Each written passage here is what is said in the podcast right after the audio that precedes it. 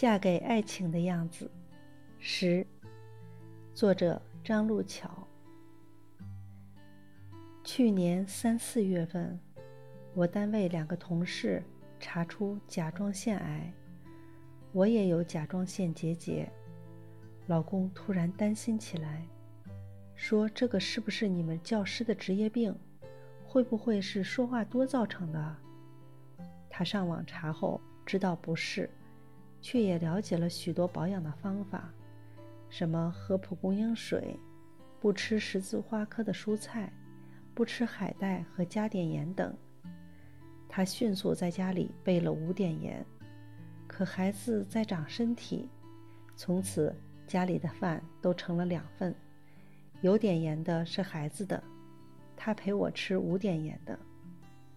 我的保温杯多了一杯蒲公英水，他把蒲公英和枸杞、红枣等配好装进小盒，让我放办公桌，随时可以喝到。我喜欢的西兰花再也没有出现在饭桌上。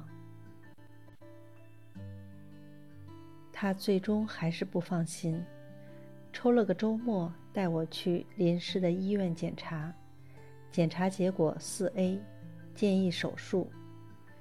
他又咨询了几个医疗系统的朋友，上网了解后，决定让我请假去天津肿瘤医院彻底查查。他请好了假，要陪我去，可我还是放心不下家里的老小宝还小，万一小宝感冒，公公婆婆应付不了。中年人的世界多了很多无奈，不得已，我一个人去了天津。好在弟弟一家在天津，我妈也在，我觉得很是方便。可老公依然不放心。在科瑞泰上帮我挂好号，打电话提醒我不能迟到，并告诉我坐几号地铁到哪里下车，还发了地图给我。